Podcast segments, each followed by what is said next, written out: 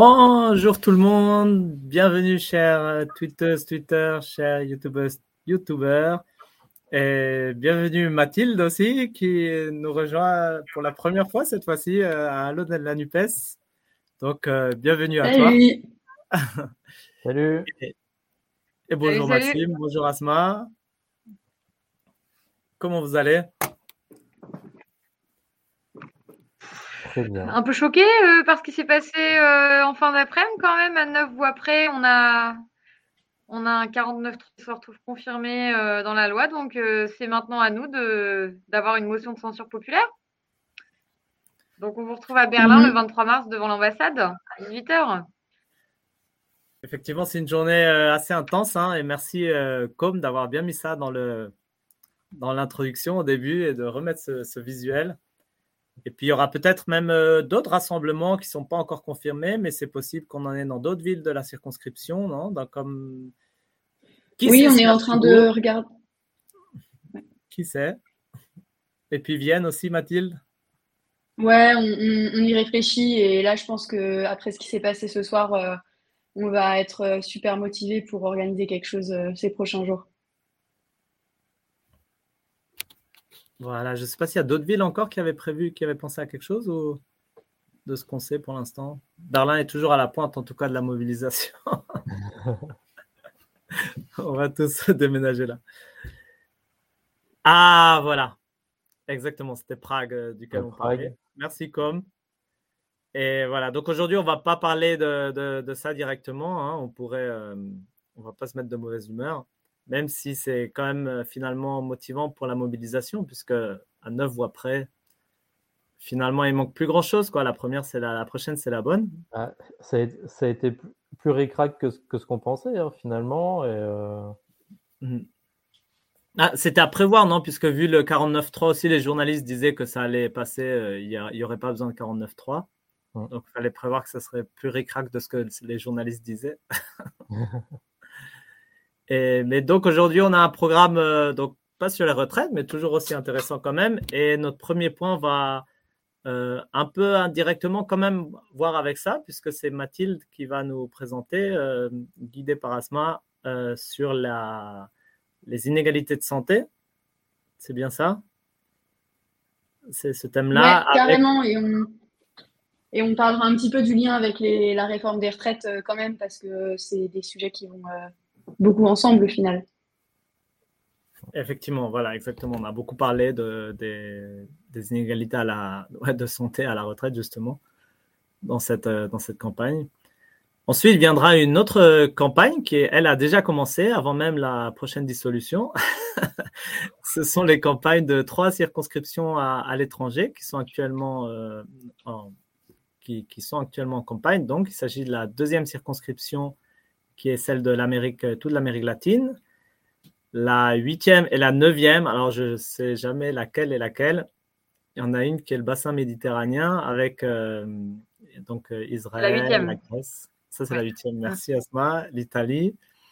Et puis l'autre, donc la neuvième, c'est avec le député sortant de la NUPES, qui est de génération Karim Belchek, qui est euh, voilà, qui comprend toute l'Afrique du Nord et une partie d'Afrique de l'Ouest, je crois. Voilà. Donc aujourd'hui, on va plutôt se concentrer sur la Circo 2. On a le, plaisir de recevoir la, suppléante de, du candidat, et donc la suppléante Julie Cavignac. Et puis, euh, et puis on continue avec notre chronique culture. Asma, c'est toi qui vas nous la faire aujourd'hui. C'est ça, je vais parler un peu de cinéma, notamment du test de Bechdel. Euh, voilà, comme on sort tout juste de la semaine des droits des femmes, moi j'appelle ça carrément une semaine parce que je trouve que c'est bien de, voilà, de la journée des droits des femmes, ça devrait être tous les jours. Euh, et donc euh, voilà, on va faire un petit aperçu sur qu'est-ce que c'est en fait la, la représentation des femmes dans le cinéma et, via ce test, on va, on va passer quelques films sous la loupe de Allo la Nupes. Waouh et puis on finit avec Maxime, avec finalement quelque chose qui a aussi à voir un peu avec la, retraite, finalement, la réforme de la on retraite. Y viendra, on y viendra, bien sûr. Mais tu vas nous parler de la valeur ajoutée, donc euh, quelque chose de plus technique. Ouais, l'évolution de la valeur ajoutée, euh, de la répartition la valeur ajoutée depuis une, quarantaine d'années. Euh, clarifier quelques termes et puis, et puis voir un petit peu ça, donc ça a été quoi les tendances depuis 40 ans? Parfait. Alors on y va. C'est parti, on vous laisse Asma et Mathilde. C'est parti. Re-bonsoir Mathilde, super contente de t'avoir parmi nous euh, ce soir. Euh, alors Mathilde, Mathilde Olivier, tu es à Vienne actuellement, j'imagine?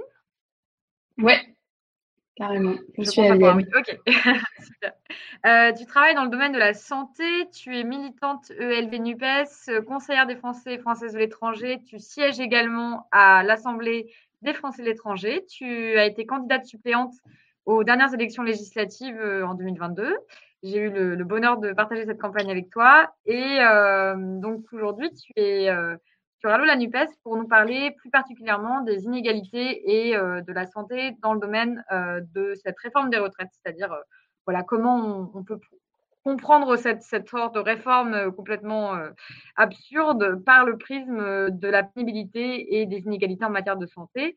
Ben, je, te laisse le, le micro pour, pour cette introduction. Merci Asma et ça fait plaisir aussi de te retrouver euh, ce soir. Euh, oui, alors en fait, les inégalités en matière de santé, on en a quand même pas mal parlé pendant la réforme, pendant, la, pendant les discussions euh, de la réforme des retraites, parce qu'en fait, c'est un sujet de santé publique et de politique publique de manière générale qui est essentiel dans, en France et puis dans toute notre circonscription. En fait, on se rend compte qu'il y a vraiment de fortes inégalités en matière de santé d'un pays à l'autre. Euh, je trouve que c'est notamment intéressant de prendre notre circonscription parce que c'est vrai que entre l'Allemagne, l'Autriche euh, ou euh, l'Estonie, enfin non pas l'Estonie, mais la, Pologne ou euh, la Roumanie, on a vraiment des systèmes de santé qui sont qui sont très différents, avec des inégalités entre les pays, des différences entre les pays et puis des inégalités à l'intérieur des pays. Et donc c'est quelque chose qui s'applique aussi à la France. Donc, ce dont on va parler ce soir, c'est de, de, différents types d'inégalités dans le domaine de la santé, comment on peut réduire ces inégalités et l'impact que ça a sur notamment les personnes âgées et euh, dans le contexte de la réforme des retraites, en fait, euh, comment ces inégalités en termes de santé sont essentielles en fait, voilà, pour, pour les personnes qui arrivent à la retraite. Donc, en gros, il y, a plusieurs, euh, il y a plusieurs facteurs qui sont essentiels. Il y a les facteurs de risque de maladie, il y a la prévention des maladies, et puis a l'accès aux soins, euh, sur lesquels il y a, différents, différents leviers en fait qui euh, impactent les inégalités. Donc, donc voilà, donc on se rend compte en fait qu'en fonction des catégories socio-professionnelles, il y a vraiment de fortes inégalités sur l'espérance de vie tout court et sur l'espérance de vie en bonne santé. Alors justement, c'est un peu euh, ce qui revient. Euh, ce matin, on était en train de tracter devant l'école française euh, à Berlin pour voilà contre la réforme des retraites et en soutien aux grévistes. Et on nous disait oui, mais on vit plus longtemps, alors c'est normal qu'on travaille plus longtemps. Qu'est-ce que tu répondrais en quelques chiffres à, des personnes qui diraient ça, à ce, raisonnement-là? Alors c'est c'est un des arguments qui a été utilisé par la majorité ces derniers ces derniers mois, en fait, de dire que euh, l'espérance de vie en bonne santé a augmenté ces dernières années. Euh, donc, euh, on est sur une moyenne de 67 ans, avec deux années de plus depuis 2008. Sauf qu'en fait, les inégalités entre les catégories socio-professionnelles, elles sont énormes. Elles restent vraiment énormes. Et ça défavorise vraiment énormément, on le voit, les catégories socio-professionnelles aux revenus les plus bas, qui concrètement n'ont aucune année de vie en bonne santé. Et donc, pour donner quelques chiffres, par exemple, alors sur l'espérance de vie d'abord. Donc euh, pour les hommes, il y a environ 6 ans d'écart entre un cadre qui peut espérer vivre jusqu'à 84 ans et un ouvrier qui euh, vivra en moyenne jusqu'à 78 ans. Donc il y a 6 ans d'écart. Pour les femmes, c'est 3 ans d'écart entre une cadre et une ouvrière, donc 88-85 ans de moyenne. Mais donc ça, c'est l'espérance de vie, disons, euh, tout court. Mais si on prend l'espérance de vie en bonne santé, les inégalités, elles sont encore plus importantes. Donc euh, là, on est sur 10 ans euh, de d'écart entre 60, 69 ans pour un cadre, pour, pour l'espérance de vie en bonne santé, et 59 ans pour un ouvrier. Donc, c'est vraiment un indicateur de la qualité de vie, ce, cet indicateur de l'espérance de vie en bonne santé, et donc euh, aussi de la capacité, de la possibilité de faire quelque chose de sa retraite et d'en profiter pleinement. Euh, alors, sur ce dernier chiffre de, l'espérance de vie en, bonne santé, un point qui, que je voulais mentionner, c'est qu'en faisant les recherches, j'ai trouvé cet écart pour les hommes, mais malheureusement pas pour les femmes. Donc, si quelqu'un euh, retrouve dans les chiffres de l'INSEE euh, les, mêmes euh, euh, les mêmes données pour les femmes, je suis carrément preneuse. Malheureusement, euh, je ne les trouvais pas du tout en ligne. Mais alors, ces écarts-là sont absolument euh, fous. On peut penser déjà à, certaines raisons. Est-ce que tu peux nous, nous en dire davantage en fait sur, sur les explications? Comment on arrive en fait à de telles inégalités dans la santé? Pourquoi il y a de telles inégalités? Et, elles subsistent et elles montrent, elles mettent encore plus en exergue en fait l'injustice de, cette réforme mmh. Ouais, carrément. Alors, un premier truc, en fait, c'est que, donc, pour être en bonne santé, il faut pas tomber malade. Donc, euh, c'est vraiment la prévention des maladies et tout ce qui passe par les facteurs de risque. Donc, les facteurs de risque, ça peut être la pénibilité au travail. Alors, je pense que on en a assez conscience, euh, que ce soit effectuer des gestes répétitifs euh, à une cadence élevée, porter des charges lourdes, des vibrations, des températures extrêmes, du travail de, nuit ou par exemple devoir faire les 3-8. Euh, donc ça, c'est des facteurs de risque vraiment liés à la pénibilité au travail. Euh, mais il y a d'autres facteurs comme par exemple l'exposition aux risques environnementaux. Donc là, ça peut être euh, l'exposition aux pesticides, à la pollution, à des substances chimiques dangereuses. Et puis aussi les risques qu'on appelle comportementaux. Mais là, attention, je reviendrai là-dessus, mais ça signifie pas qu'on doit laisser la responsabilité sur les individus. Mais donc, c'est des risques comme euh, le tabac, l'alcool, la sédentarité, le stress, euh, la malbouffe. Et d'ailleurs, par rapport aux facteurs de pénibilité, il me semble qu'il y a eu différents facteurs de pénibilité qui n'en font maintenant plus partie, notamment les vibrations. Alors, je n'ai pas la date exacte en tête, mais je sais que ça ne fait maintenant plus partie, en tout cas euh, légalement, d'un facteur de pénibilité, alors que c'est actuellement quelque chose qui quand même, voilà, quand un individu est confronté à des vibrations pendant des, vingtaines, enfin voilà, des dizaines et des, des vingtaines d'années, euh, ça laisse forcément des, marques euh, sur le corps. Quoi. Et d'ailleurs, et, d'ailleurs, c'est, il me semble que même le terme même de pénibilité, il faudrait vérifier, mais il me semble que j'ai vu ça dans les débats à l'Assemblée, en fait, que le terme même de pénibilité est sorti des lois euh, sur, euh, lors de la réforme des retraites. Et donc, le gouvernement euh, cherchait à le remplacer par un autre terme, en fait. Donc, de ne plus parler de pénibilité alors que ça pose vraiment problème. En fait, c'est vraiment une pénibilité forte que les gens vivent, qui a un impact énorme sur leur vie, sur leur santé. Donc, c'est un terme qui est important pour nous de réhabiliter et, de, et de rendre visible. Oui, comme on a vu, bah, je, fais une petite parenthèse, mais euh, les éboueurs, typiquement, euh, ils ont une expérience de vie de 17 ans moindre que euh, la, population française en moyenne. Donc, c'est quand même, oui, quand on parle de pénibilité, il n'y a, a, pas seulement des chiffres derrière, il y a aussi des vies et en fait, on vole les meilleures années de retraite. Là-dessus, je, voilà, je, je ferme la parenthèse. mais du coup, voilà, on parle beaucoup des, classes populaires et des classes les plus précaires. pourquoi ce sont donc les, les, plus pauvres, les plus précaires qui sont touchés en premier par ces risques? Alors, il y, a différents, il, y a, il y a différents facteurs. Par exemple, là, maintenant, si on prend les risques environnementaux, il y a deux aspects donc, sur, cette, euh, sur ces inégalités. Il y a une inégalité d'exposition. Donc, par exemple, à la pollution, disons, par exemple, j'habite euh, dans un appartement à côté d'une grande rue passante, à côté d'un périphérique. Je suis particulièrement exposée à la pollution. Euh, ou alors, par exemple, je travaille dans un bureau par rapport au fait de travailler dans une usine qui utilise des produits chimiques. Euh, donc ça, c'est un premier aspect. Mais après, il y a aussi un deuxième aspect qui est l'inégalité face aux conséquences de l'exposition. C'est-à-dire que, par exemple, si j'habite euh, à côté d'une rue qui est très bruyante, euh, le fait que je puisse m'équiper et avoir un double ou un triple vitrage, par exemple, c'est un moyen de m'épargner en fait cette exposition au bruit, tandis que les catégories socio-professionnelles, souvent les plus euh, les plus défavorisés n'ont pas accès en fait euh, à euh, l'évolution, par exemple, de leur logement. et donc, peuvent rester, par exemple, avec un simple vitrage parce que leur propriétaire ne veut pas le changer et donc sont particulièrement exposés à ces risques environnementaux. Et donc, on peut, on peut, et puis on peut répliquer ça sur plein, plein de sujets, en fait. Et alors, tu parlais justement donc des, des, risques euh, environnementaux, mais euh, il y a aussi euh, les, risques donc dans la dernière catégorie qui sont l'alcool, le tabac, l'obésité. C'est un autre facteur d'inégalité? Oui, oui, oui, c'est vraiment un, un facteur, des, des, facteurs de risque qui sont, qui sont vraiment des facteurs d'inégalité. Donc, par exemple, si on prend l'exemple de l'obésité, qui est vraiment plus courante chez les personnes les plus pauvres et les moins éduquées. Alors, attention, ici, il ne s'agit pas de stigmatiser les gens. Là, on a affaire à un problème qui est structurel. Mais donc, par exemple, si euh, on prend les pays de l'OCDE, les femmes peu éduquées ont deux à trois fois plus de risques d'être en surpoids que euh, les femmes éduquées. Et donc, en fait, sur ces aspects-là, euh, sur ces facteurs de risque, disons, qui sont dits comme comportementaux, il y a plusieurs raisons qui se combinent.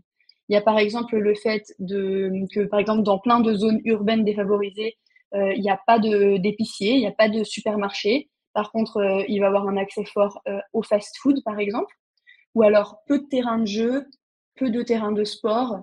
Donc ça, c'est un premier aspect. Donc, mais après, il y a aussi une question d'éducation et d'information au risque sur tous ces aspects, sur, toutes ces, sur, sur, sur tous les facteurs de risque.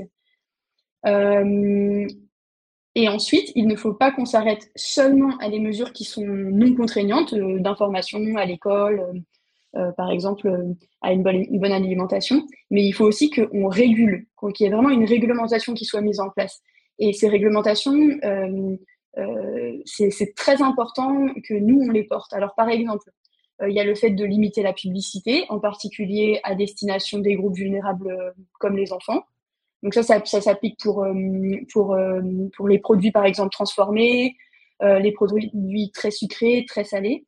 mais ça peut aussi être sur l'information des consommateurs sur la teneur des aliments. Donc, par exemple, en France, on a mis en place le Nutri-Score. Ça a été tout un débat, mais en fait, ça permet quand même d'avoir une information qui soit simple, lisible et qui permette à tout le monde de s'informer sur la qualité de ce que de ce que de ce qu'on mange. Et hum, un exemple, je trouve, qui est assez parlant, c'est le Chili en la matière, qui était le pays euh, avec le plus fort taux de personnes en surpoids ou obèses. Donc devant les États-Unis, devant le Mexique. Et en fait, le Chili a décidé de prendre vraiment le problème, le problème à la racine et de prendre un panel de mesures, par exemple sur l'étiquetage des, aliments, aussi une très très forte limitation de la publicité pour les produits euh, mauvais pour la santé à destination des enfants. Donc euh, aussi par exemple le fait de limiter, vous savez tous ces petits personnages qui sont sur les paquets de céréales par exemple très sucrés, tous les petits animaux et tout ça, et maintenant c'est plus autorisé sur ce type d'aliments qui sont considérés comme plutôt mauvais pour la santé. Donc voilà, tout un panel de mesures. Alors pour l'instant, on a du mal à avoir du recul là-dessus pour, euh, euh, savoir l'impact que ça a eu. Mais par exemple, euh, ce qui a déjà été mesuré, c'est que la consommation de soda, de, boissons sucrées, avait été diminuée d'un quart depuis cinq ans en gros. alors justement, tu disais tout à l'heure que pour limiter la pénibilité au travail, il faut déjà ne pas être malade. Et ne pas être malade, ça commence par la prévention. Donc euh, là, tu évoquais notamment le côté nutritionnel. Euh, et est-ce que tu peux peut-être nous dire quelques mots sur l'accès aux soins? Parce qu'on imagine bien que l'inégalité, elle se poursuit également en ce qui concerne euh, l'accès aux soins. Mmh oui, alors en effet, il y a plein de facteurs en fait quand on parle d'inégalité dans l'accès aux soins. Alors je vais en prendre deux et je vais prendre deux exemples. Donc, premièrement, prenons le cancer du poumon. Donc, le cancer du poumon, c'est un cancer où il y a des fortes différences entre les pays dans les taux de mortalité. Le cancer du poumon, c'est vraiment très associé euh, à la consommation de tabac. Et la consommation de tabac est, très associée aux catégories socioprofessionnelles. Donc, euh, les personnes de catégories socioprofessionnelles les plus défavorisées sont plus exposées à une consommation de tabac. Donc, euh, et en fait, on se rend compte, quand on prend le cancer du poumon, que euh, que les catégories socio socioprofessionnelles qui sont les plus défavorisées vont vraiment être majoritairement touchées par, le, par les cancers du, du poumon. Et donc, et qu'en fait, la meilleure manière de réduire les inégalités et de réduire le nombre de cancers du poumon, c'est avant tout d'axer les politiques de prévention vers ces populations euh, plus défavorisées. Euh, en fait, on se rend compte que, alors si on prend l'Europe par exemple, on se rend compte que euh, les plus favorisés, partout en Europe, ont à peu près les mêmes taux de mortalité sur un cancer du poumon et le même taux vont être vont avoir les, mêmes taux de d'incidence donc le même le même nombre de personnes qui ont des cancers du poumon.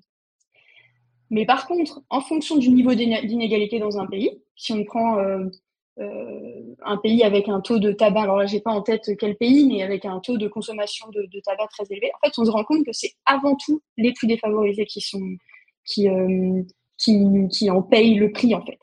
Donc, il faut vraiment toujours qu'on travaille sur cette réduction des inégalités pour les plus défavorisés en matière de santé. Euh, et c'est ça qui a vraiment l'impact le plus important sur nos systèmes de santé. Et ensuite, donc ça, c'était vraiment, c'est très lié à la prévention des risques. Et après, un autre euh, cancer qu'il est intéressant d'étudier, c'est le cancer du col de l'utérus.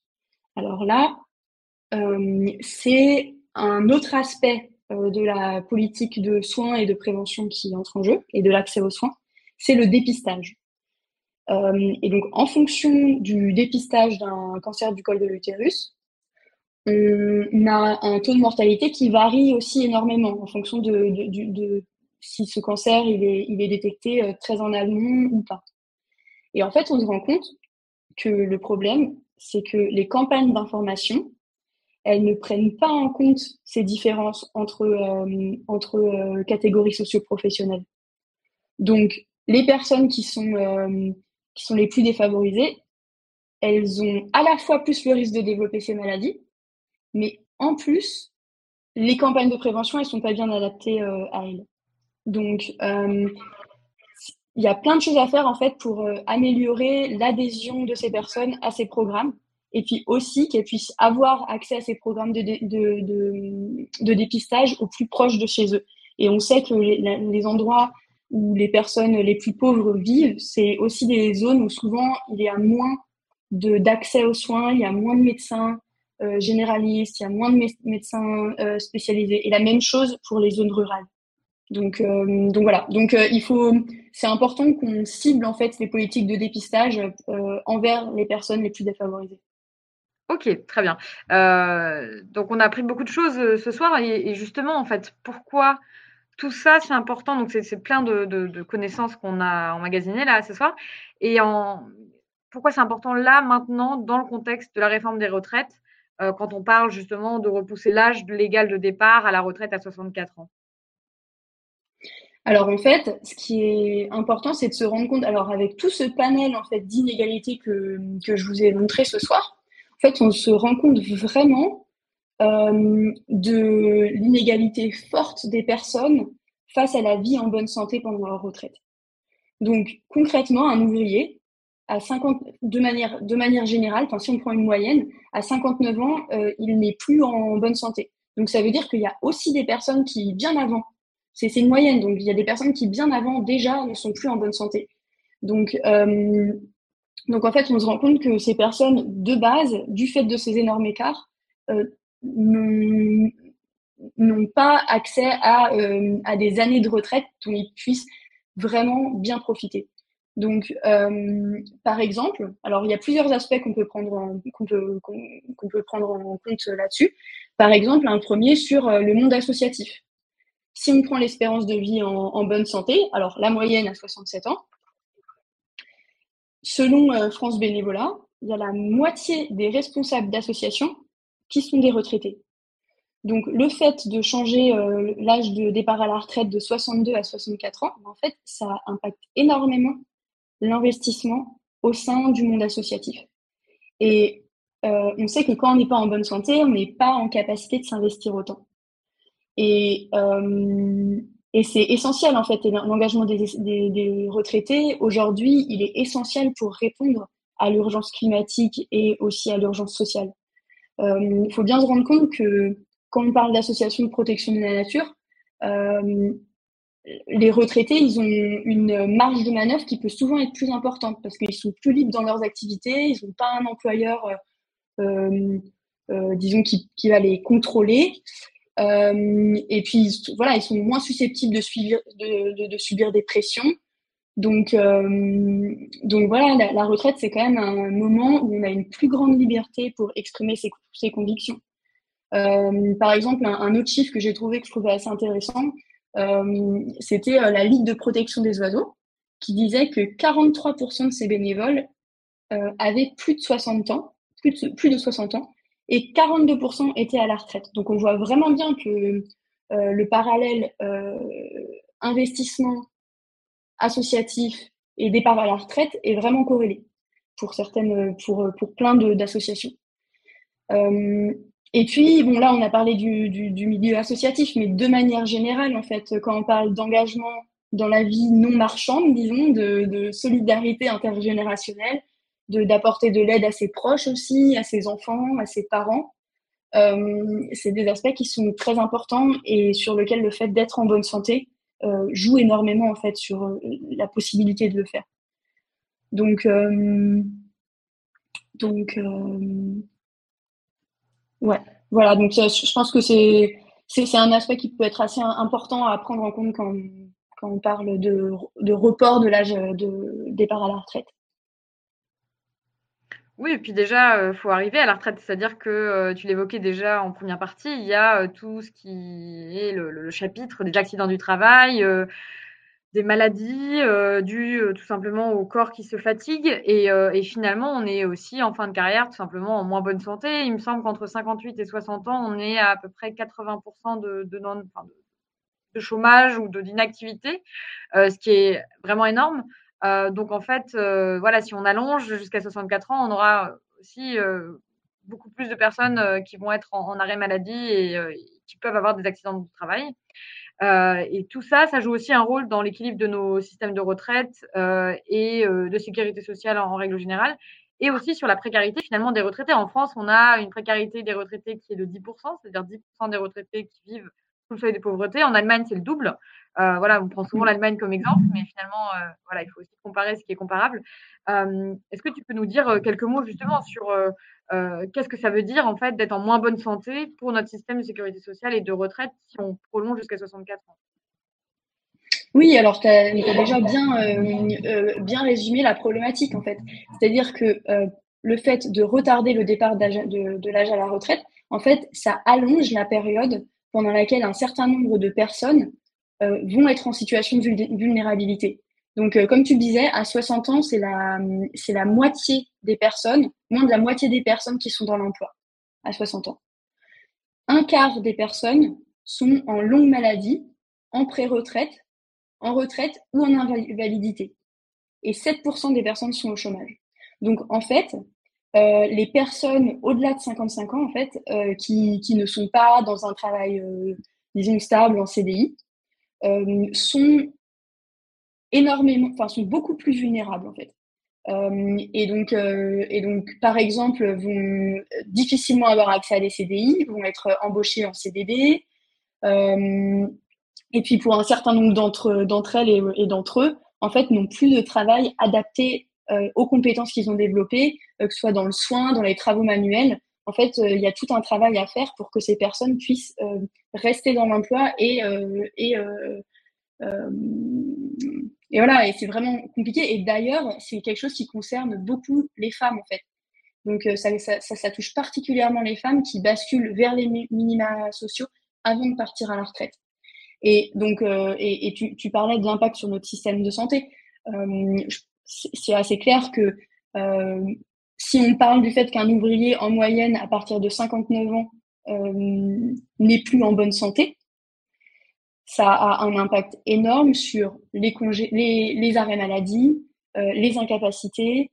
Euh, donc, donc, ça a un impact au final. En fait, le fait de retarder l'âge de, départ à la retraite, ça a pour conséquence d'augmenter le trou, disons, dans la sécurité sociale d'un autre côté. Donc, est-ce que c'est vraiment des calculs qui, qui font sens? Je pense qu'on peut se questionner et on peut l'interroger. Donc, ouais.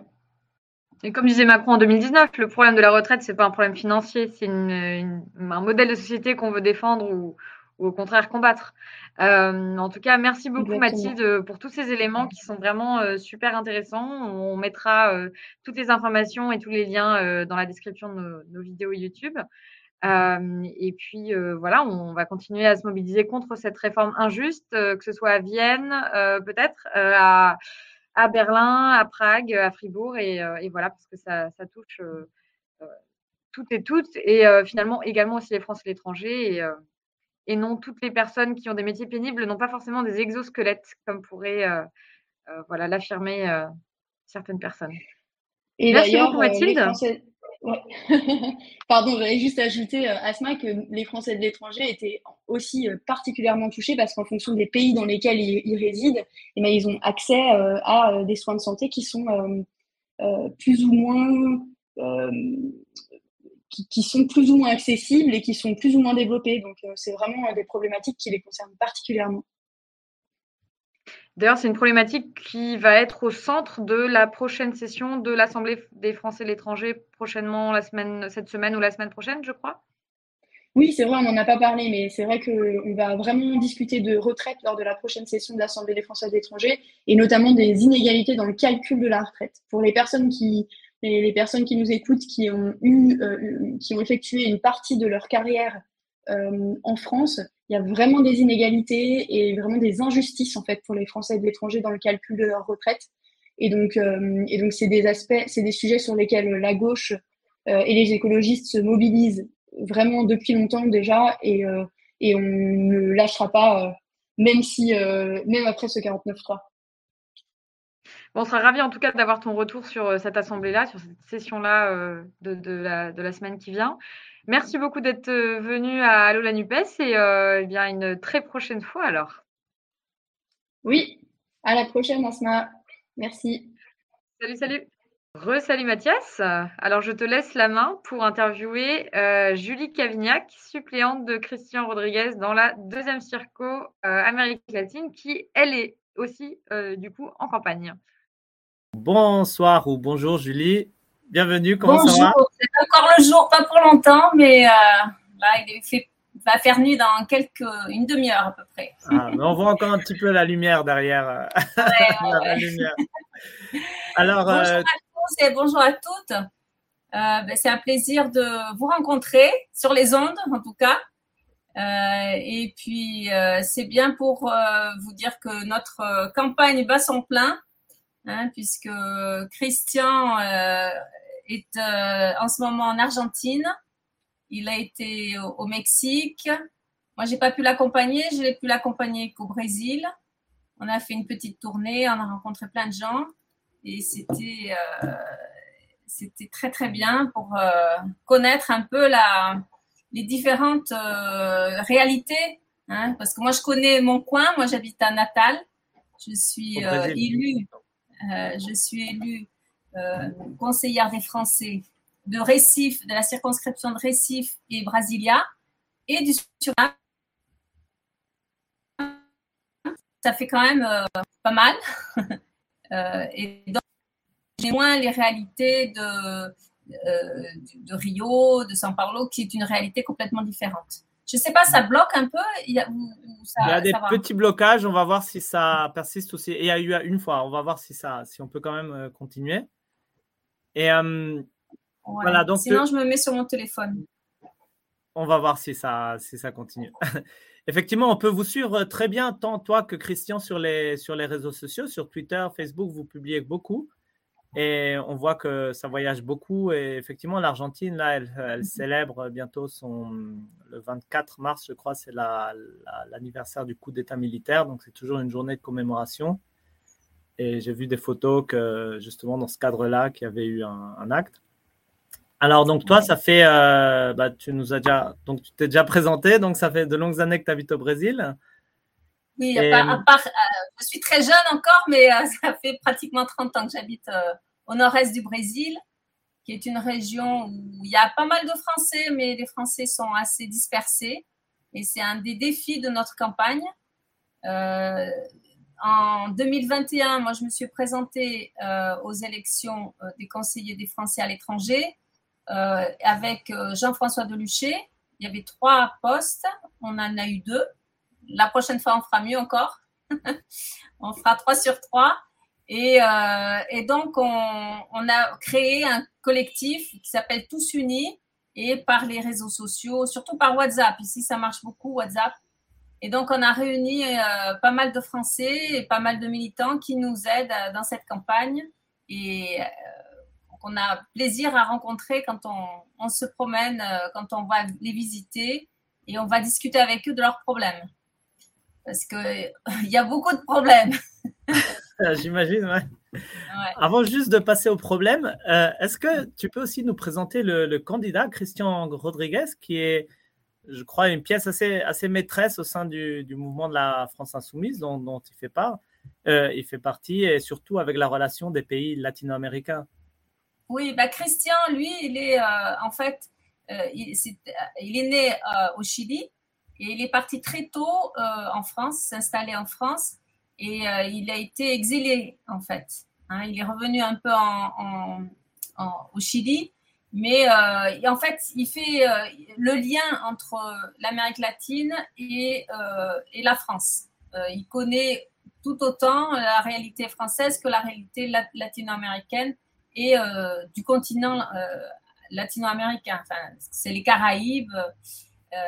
Et donc, Christian, lui, c'est quelqu'un qui travaille dans le social, hein, qui connaît vraiment la réalité du terrain et euh, avec qui on a pas mal accroché parce qu'on a les, un peu les mêmes, euh, la même formation. Hein. Moi, je suis anthropologue, lui aussi. Enfin, il travaille plutôt dans, euh, au tribunal hein, à Bobigny.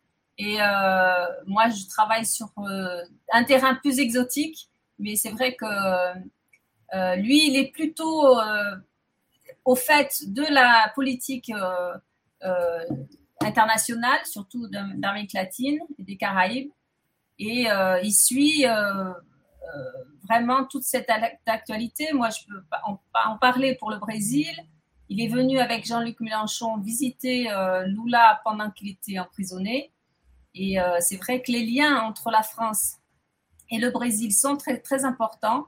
Et dans cette bataille hein, qu'on a réussi à gagner, ça a été difficile hein, de, mettre à la porte au moins une des figures euh, principales du, fascisme euh, latino-américain. Donc euh, là, c'est vrai qu'on est en train de reconstruire tout et on a besoin de ces liens internationaux, tant au, niveau de l'Amérique latine qu'au niveau de la France ou de l'Europe.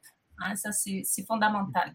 Donc, Christian, lui, il a cette insertion beaucoup plus international, moi, je connais un petit peu plus la réalité du terrain, hein, des, euh, euh, des problèmes au quotidien hein, que les Français à l'étranger rencontrent, hein, des problèmes euh, des retraites, c'est un des gros problèmes aussi à, l'étranger, mais aussi des bourses scolaires, de l'accès à, l'enseignement, de l'accès aux services publics qui s'amenuisent de plus en plus. Hein, euh, de la langue, de l'enseignement, de la sécurité. Nous, ici à Natal, on a un gros problème depuis la semaine dernière. On, euh, est un peu sous le joug du crime organisé, hein, qui s'est pas mal développé euh, ces dernières années et qui a été armé en plus par Bolsonaro.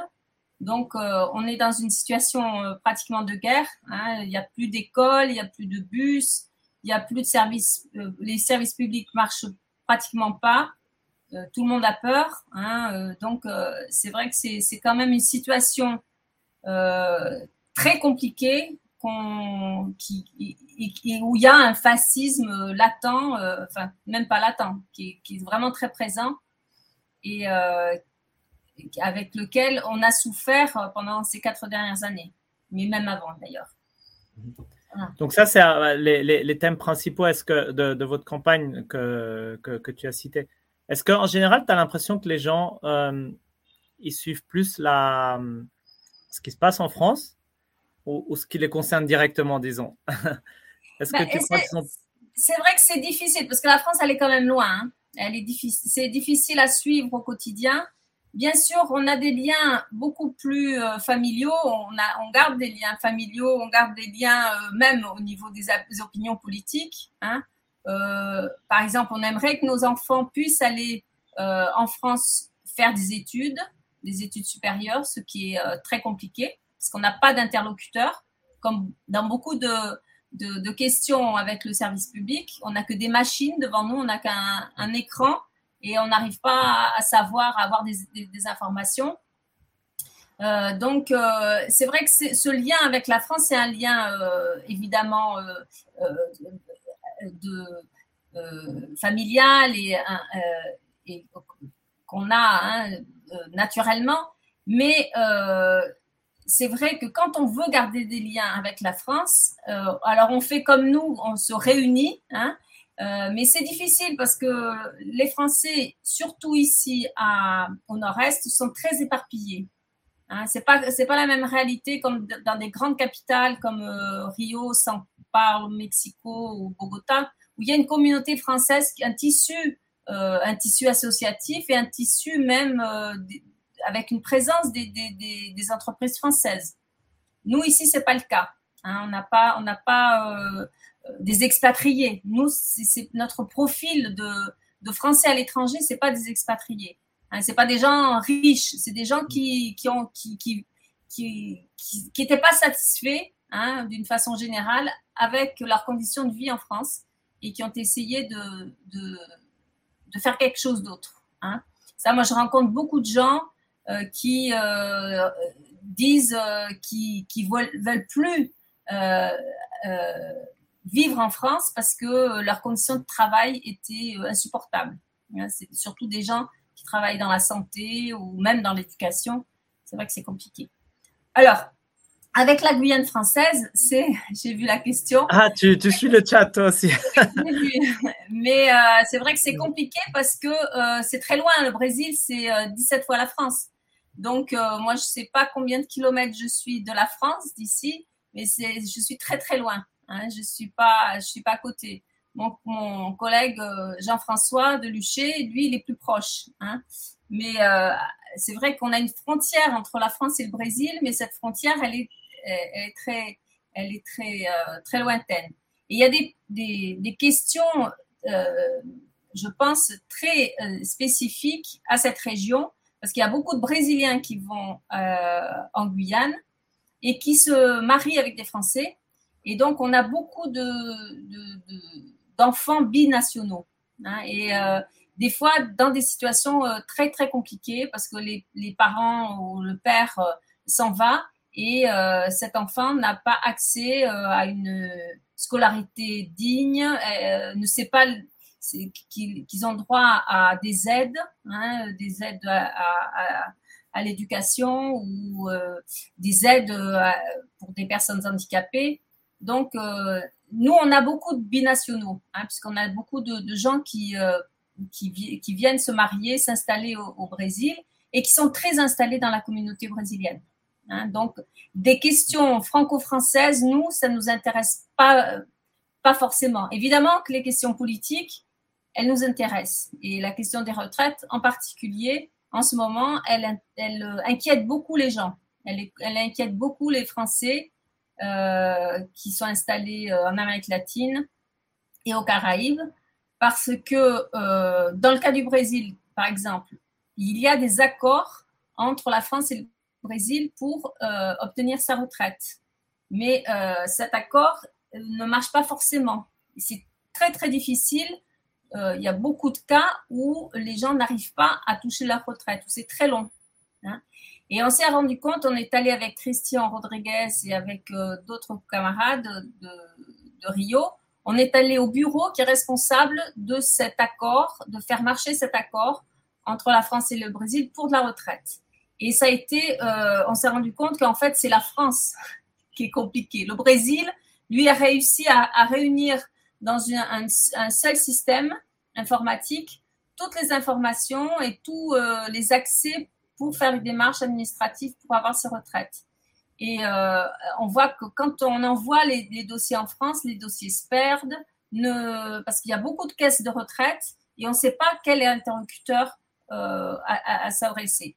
Donc, une de nos, nos propositions, hein, c'est d'avoir un accompagnement, c'est d'avoir un bureau technique, parce que c'est des, questions très, très euh, compliquées. Hein, moi, je suis pas spécialiste de retraite, donc euh, euh, il y a des gens qui ont des parcours hachés, il y a des gens qui ont des parcours, par exemple, une dame qui était boulangère, hein, qui donc n'a jamais cotisé à sa retraite, il faut faire une pension de reversion. Enfin, c'est des questions très pratiques et très ponctuelles et c'est du cas par cas. Donc, on ne travaille pas dans, dans des, euh, des grandes idées, mais on travaille avec des gens, avec, on, essaye de résoudre les problèmes euh, des gens, euh, que ce soit surtout des retraites, des aides, par exemple, pendant le Covid, des aides d'urgence. Hein, il y a eu beaucoup de demandes d'aide d'urgence parce que il y a beaucoup de gens qui ont, de Français qui, qui se sont installés, ont,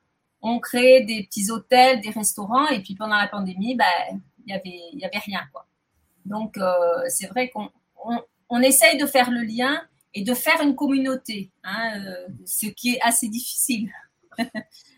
Et, enfin, effectivement, ce que tu disais là du, du, manque d'accompagnement, enfin, surtout du manque du personnel, moi, c'est quelque chose, pourtant, on a des réalités assez différentes, hein, on est en Allemagne, mais euh, même les, les, macronistes, que ici c'est très macroniste, hein, mais même dès qu'on dit euh, oui, le manque de personnel, tout le monde, ah oui, ça c'est clair, euh, on tombe sur personne, on attend des heures. Puis ça c'est unanime, tout le monde vraiment j'ai l'impression que tout le monde euh, adhère à ça. Que, que, que, et la question aussi des, des, des, des consulats, hein, parce que voilà. nous, euh, bon, vous êtes en Allemagne, c'est quand même plus pratique de prendre un train ou un avion, euh, c'est plus près. Mais nous, euh, c'est quand même très, très, très dispendieux, parce que les prix ont, ont, ont se sont envolés hein, pendant la, la, pandémie et même après, maintenant ça continue. Et, et quand on est en famille, hein, c'est encore plus compliqué. Donc, euh, c'est vrai que c'est difficile de, de, garder le lien. Et, et, le lien avec la France, c'est le consulat. Et le consulat, euh, alors notre consulat, on n'a plus de consul, on a seulement un, un consul euh, qui est euh, euh, un vice-consul. et on attend l'équipe qui va se, se, renflouer. Il y a eu d'autres attributions, ils ont reçu d'autres attributions pour les Brésiliens pour avoir des visas et il n'y a pas eu de, personnel en plus. Hein. Là, pour les élections, ils travaillent avec des, gens qu'ils embauchent comme ça pour trois mois. Donc, c'est du précaire. Hein. Et, euh, et, nous, on attend, c'est vrai, un, service. Alors, on a de la chance parce que Récif, ils sont assez attentionnés, ils sont, préoccupés par euh, ces, questions de, papier hein, pour faire refaire une, une carte d'identité ou un passeport ou déclarer un enfant, c'est très compliqué parce que où il faut se déplacer, les, les, les, euh, euh, moi, le consulat est à 500 km. Hein, euh, donc, mais il y a des gens où c'est à, à, 1000 km ou à 2000 km, donc c'est un petit peu plus compliqué.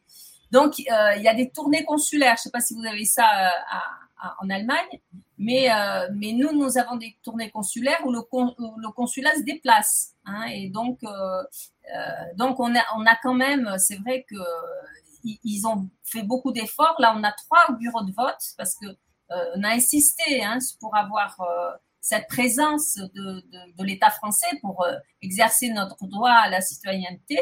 Mais euh, c'est vrai qu'il faut se battre, hein, parce que dans, par exemple, à, à, sur la circonscription de Brasilia, qui prend toute, toute l'Amazonie, il y a un bureau de vote. C'est à Brasilia.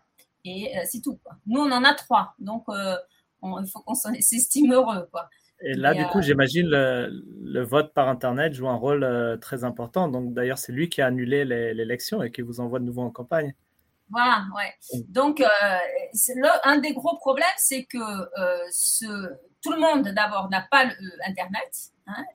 Quand on voit, par exemple, les personnes âgées, euh, ou même moi qui commence à être un peu, hein, c'est difficile. Ce système servicepublic.fr, c'est un, un casse-tête, hein, parce que il faut avoir, il faut être il faut rentrer dans le système, il faut comprendre, il faut mettre des documents. C'est pas évident. Il faut avoir une bonne connexion. Il faut avoir euh, une bonne machine. Moi, j'en ai pas une hein, qui bloque de temps en temps. Donc, il faut quand même tout être, être au courant de, de, comment, de comment il faut faire. Donc, c'est pas évident. il y a eu aussi euh, des problèmes. Nous, on en a eu au Brésil, mais il y en a eu beaucoup en Argentine surtout, euh, où il fallait un, numéro de téléphone français. Et quand on habite euh, en Argentine, au Mexique, euh, on n'a pas de téléphone français. Hein. Donc, euh, c'est ce qui est compliqué, c'est que c'est c'est des entreprises qui sont des sous-traitants. Hein. On prend des sous-traitants et nous, on est, on se sent un petit peu de, de, de, des citoyens de seconde zone. Hein. Euh, on a de, second rang. On n'a pas, on n'a pas les mêmes droits euh, euh, parce que pour aller voter, il faut prendre un avion. Quand il faut prendre un avion, ça devient un peu compliqué. Hein. Donc, il y a des procurations, il, y a, il, y a, le bureau de vote. Hein. ça, c'est important qu'on ait réussi à rapprocher aussi. Parce que c'est aussi des, des, des, moments de rencontre hein, entre dans cette communauté française qui ne se, qui se connaît pas. Hein. Donc ça, c'est vraiment important que la France soit là, au moins une fois de temps en temps, euh, et qu'on se retrouve. Et, euh, donc, il y a ce, ce, ce fameux euh, vote par Internet. J'espère que cette fois-ci, ça va marcher. Il y a déjà eu des, des, des couacs, mais bon, j'espère que euh, on va réussir. C'est vrai que c'est dans l'idéal, c'est bien, hein, mais parce que ça permet que plus de monde euh, se vote. Mais euh, après, il faut aussi que les Français sachent qu'il y, a des élections. Et ça, c'est un gros défi parce que c'est ce que je te disais, c'est que quand on, vit tellement loin, on, oublie un peu ce qui se passe en France et les élections. Quoi.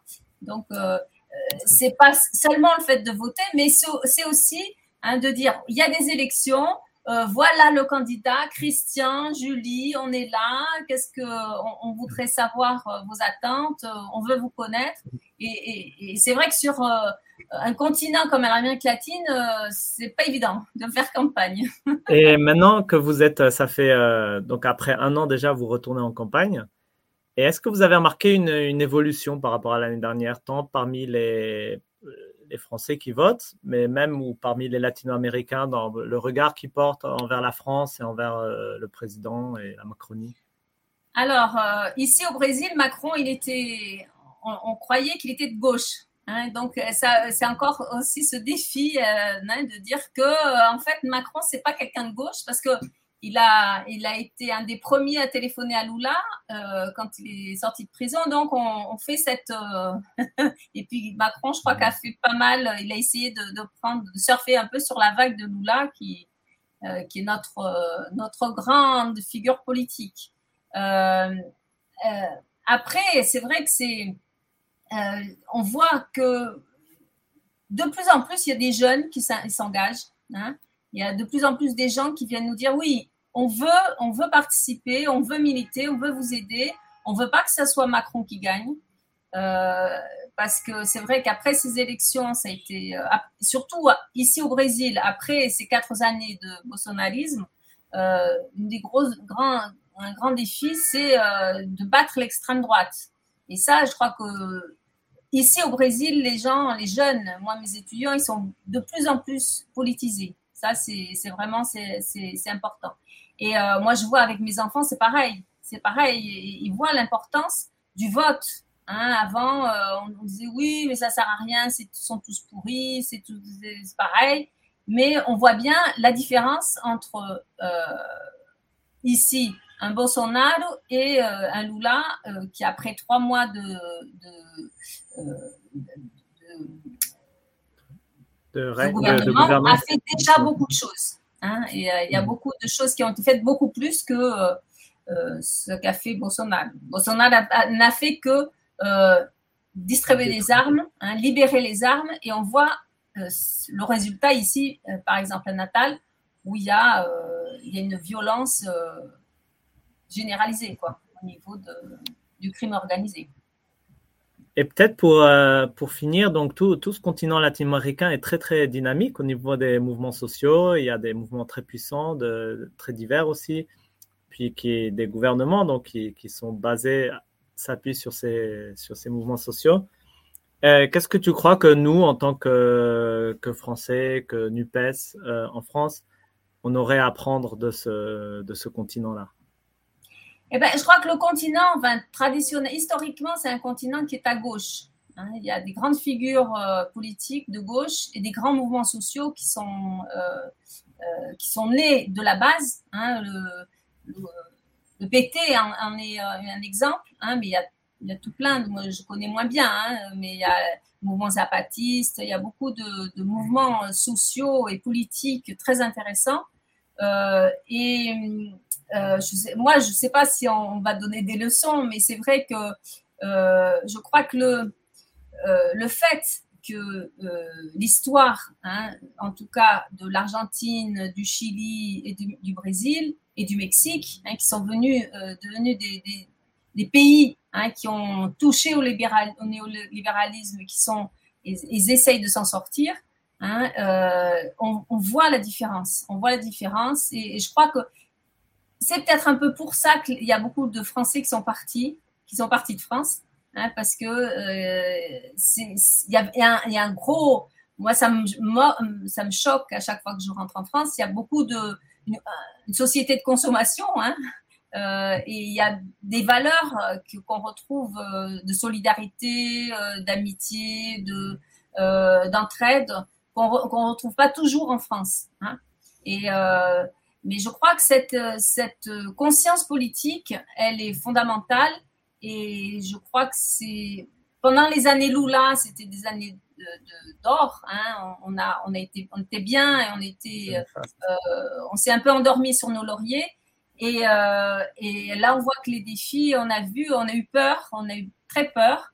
Et euh, je crois que la France, l'Europe et le monde entier a peur du fascisme qui est là à nos portes, hein, et qui, euh, qui est dans nos familles, qui est entré d'une façon euh, euh, tout, à, tout à fait rapidement et, et s'est propagé par des, des moyens aussi électroniques, enfin par, par Internet, hein, toutes ces, ces, fake news.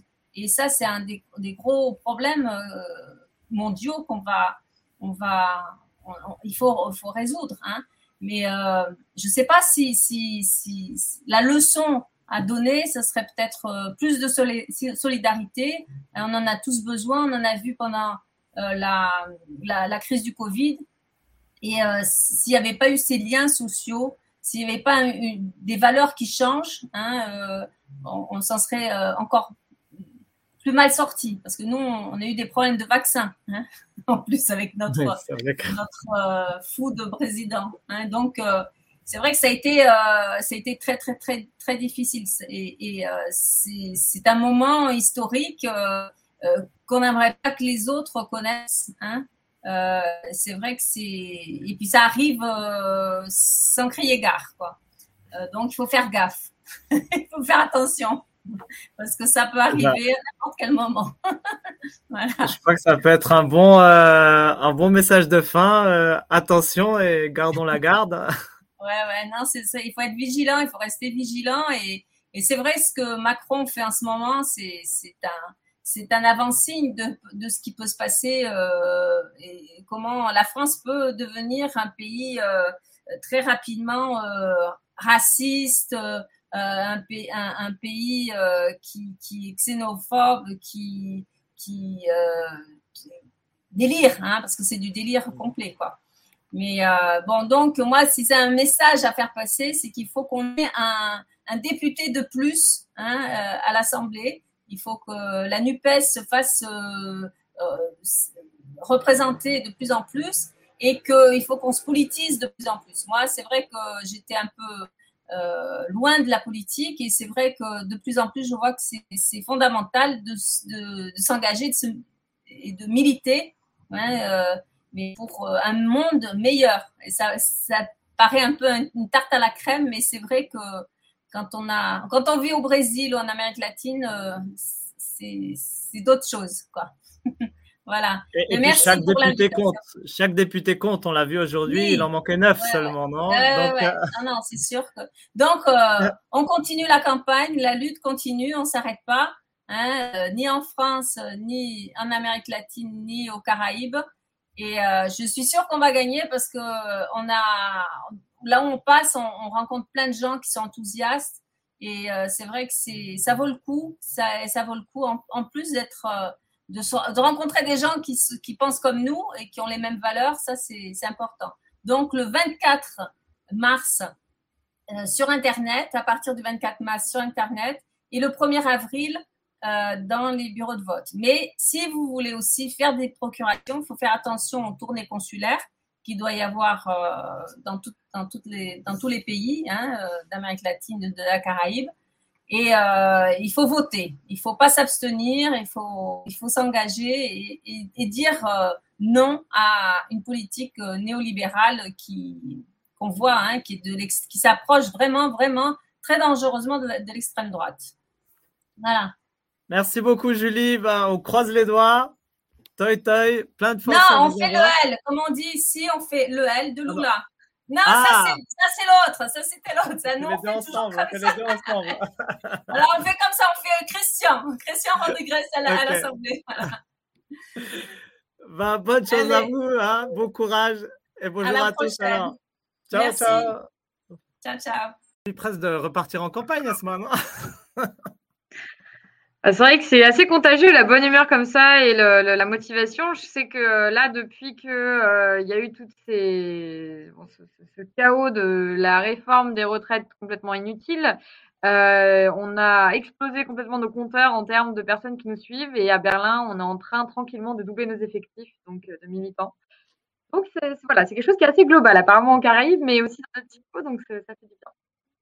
Parfait. Et euh, pour continuer cette, euh, soirée euh, à l'Olanupes, je vais vous, parler du test de Bechdel pour la chronique culture rapidement. Donc, le test de Bechdel, aussi appelé test de Bechdel-Wallace, qui vise à mettre en évidence la surreprésentation des protagonistes masculins et donc, en conséquence, la sous-représentation des personnages féminins dans une œuvre de fiction.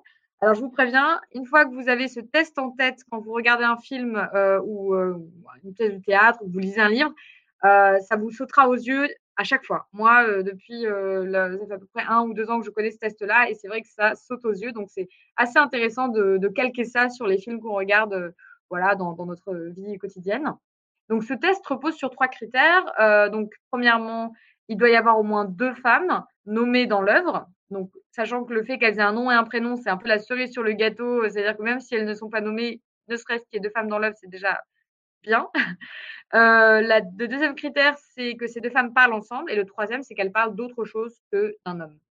Et euh, donc, euh, ce test de Bechdel-Wallace, c'est un, indicateur du sexisme euh, qui n'est pas exhaustif, bien sûr, mais euh, qui permet aussi euh, de mettre en exergue le fait qu'il y a un nombre restreint de personnages féminins et que leur rôle est souvent cantonné à être un faire-valoir des personnages masculins et euh, ce test-là vise aussi à montrer que euh, les personnages féminins ne devraient pas être limités simplement à leur histoire d'amour, euh, mais qu'elles ont aussi des personnalités propres et qu'elles peuvent parler d'autre chose que leur relation avec les hommes.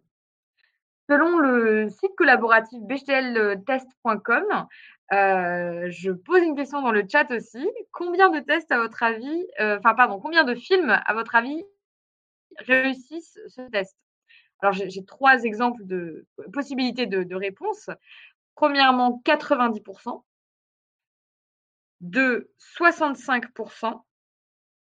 Et trois, 58%.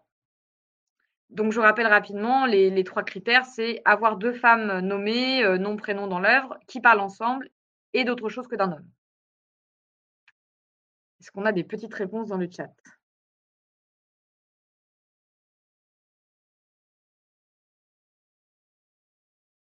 Alors, la réponse, c'est Ah, je vois 58%, 49,3%. Un peu plus euh, quand même. Euh, alors, c'est 57,6%, donc 58%. Euh, des films répertoriés passent ce test, donc réussissent ce test. C'est vraiment, comme on dit en allemand, Luft nach oben. Donc, on a vraiment, voilà, encore des marges d'amélioration. Il y a euh, quand même un point positif, c'est-à-dire que la plupart des, enfin la part des films qui ne valident aucune ou seulement une partie euh, des critères diminue légèrement d'année en année.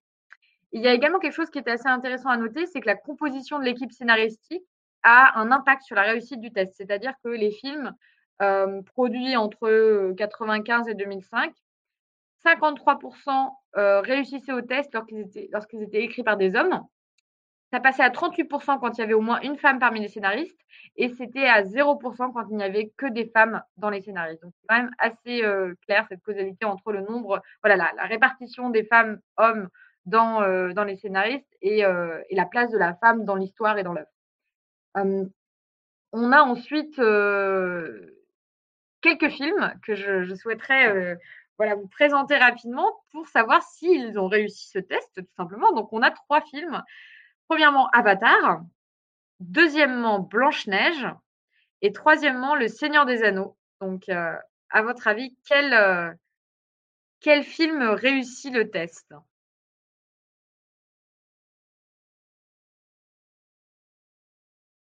Entre Avatar, Blanche-Neige ou Le Seigneur des Anneaux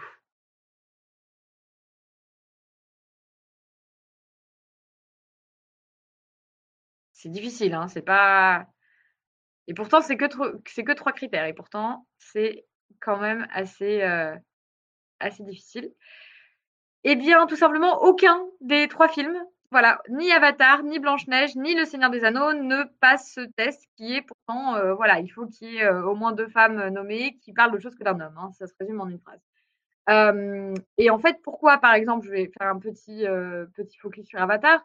Avatar ne réussit, réussit pas ce test parce que donc le film de James Cameron, je parle de Avatar 1, euh, il n'y a pas vraiment de personnages féminins nommés qui sont vraiment dans les personnages principaux. Alors il y a la, femme un petit peu, mais elle n'est pas on se cristallise pas sur sa personnalité, en fait, c'est plutôt la compagne de l'acteur principal. Il n'y a aucun dialogue entre les femmes. La seule exception à cela, c'est la conversation donc entre la femme, donc Naitiri, et sa mère. mais quand elles parlent ensemble, donc quand il y a ce dialogue-là, elles parlent de Jack, donc elles parlent de, de l'homme en fait. Et, c'est assez dommage parce que du coup, elles ne réussissent pas ce test-là. Et je pense qu'en tant que femme, on peut aussi parler d'autre chose que d'un homme. Il y a plein de choses du quotidien qui sont aussi intéressantes. alors, il y a un un film quand même qui est assez récent, qui a, réussi ce test, qui est un blockbuster en plus, donc c'est assez rare. C'est Doctor Strange and the Multiverse of Madness, euh, qui est sorti en 2022 et qui euh, a réussi donc euh, les trois critères avec justement, on, y retrouve cinq personnages principaux féminins qui ont un nom et prénom en plus. Cool. Euh, pour le deuxième point, on a deux personnages, notamment America Chavez et Wanda, qui ont un bref échange sur le pouvoir d'Amérique, donc du coup, euh, qui parlent d'autre chose que d'un homme. Et enfin, euh, donc on a aussi les deux personnages principaux femmes qui se parlent, donc le capitaine Carter et Wanda ensuite pendant le combat.